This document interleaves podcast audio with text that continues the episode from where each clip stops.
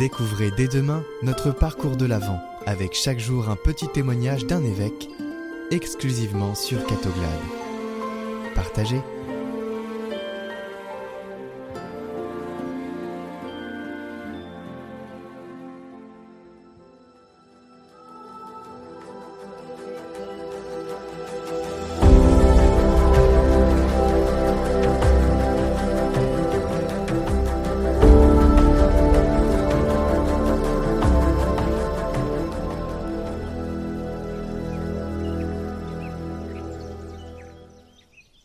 Lecture du livre de Daniel le prophète. Moi, Daniel, j'avais l'esprit angoissé, car les visions que j'avais me bouleversaient. Je m'approchai de l'un de ceux qui entouraient le trône, et je l'interrogeai sur la vérité de tout cela. Il me répondit et me révéla l'interprétation.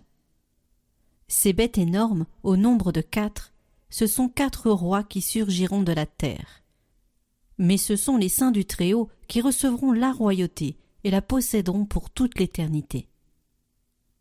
Puis je l'interrogeai sur la quatrième bête, qui était différente de toutes les autres, cette bête terriblement puissante, avec ses dents de fer et ses griffes de bronze, qui dévorait, déchiquetait et piétinait tout ce qui restait. Je l'interrogeai sur les dix cornes de sa tête, et sur cette corne qui lui avait poussé en faisant tomber les trois autres devant elle. Cette corne qui avait des yeux et une bouche qui tenait des propos délirants. Cette corne qui était plus imposante que les autres. Je l'avais vue faire la guerre aux saints et l'emporter sur eux jusqu'à la venue du vieillard qui avait prononcé le jugement en faveur des saints du Très-Haut, et le temps était arrivé où les saints avaient pris possession de la royauté. À ces questions, il me fut répondu. La quatrième bête, c'est un quatrième royaume sur la terre qui sera différent de tous les royaumes. Il dévorera toute la terre, la piétinera et l'écrasera.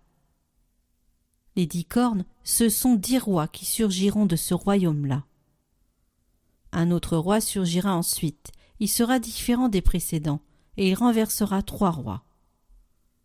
Il prononcera des paroles hostiles au Très-Haut, il persécutera les saints du Très-Haut et il entreprendra de changer la date des fêtes et la loi.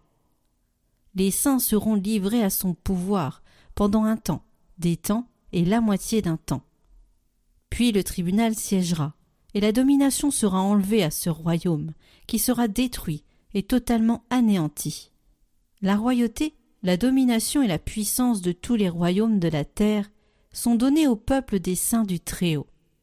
Sa royauté est une royauté éternelle, et tous les empires le serviront et lui obéiront.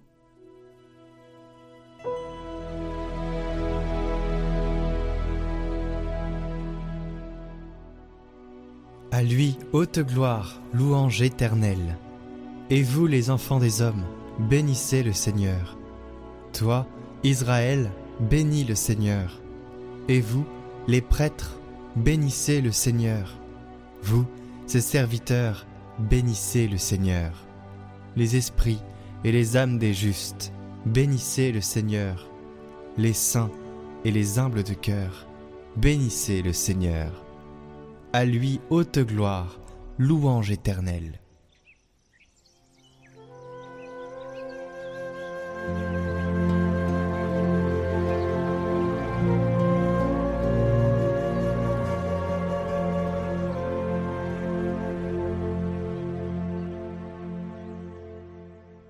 Évangile de Jésus-Christ selon Saint Luc.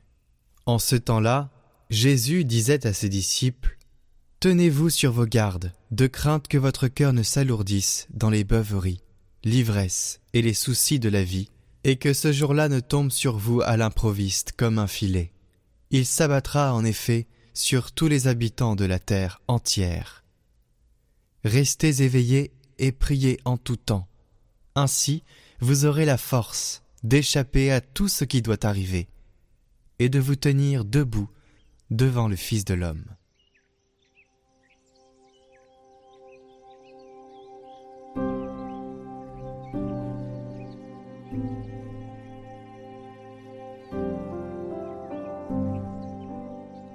Commentaire de Saint Jean-Marie Vianney. Persévérer par la prière. Pour vous montrer, mes frères, le pouvoir de la prière et les grâces qu'elle vous attire du ciel, je vous dirais que ce n'est que par la prière que tous les justes ont eu le bonheur de persévérer. La prière est à notre âme ce que la pluie est à la terre. Fumez une terre tant que vous voudrez, si la pluie manque, tout ce que vous ferez ne servira de rien. De même, faites des bonnes œuvres tant que vous voudrez, si vous ne priez pas souvent, et comme il faut, jamais vous ne serez sauvés. Parce que la prière ouvre les yeux de notre âme, lui fait sentir la grandeur de sa misère, la nécessité d'avoir recours à Dieu, elle lui fait redouter sa faiblesse. Le chrétien compte pour tout sur Dieu seul et rien sur lui-même. Oui, mes frères, c'est par la prière que tous les justes ont persévéré. Ne voyons-nous pas nous-mêmes que dès que nous négligeons nos prières, nous perdons de suite le goût des choses du ciel, nous ne pensons plus qu'à la terre Et si nous reprenons la prière, nous sentons renaître en nous la pensée et le désir des choses du ciel. Et oui, mes frères, si nous avons le bonheur d'être dans la grâce de Dieu, ou nous aurons recours à la prière, ou alors nous sommes sûrs de ne pas persévérer longtemps dans le chemin du ciel.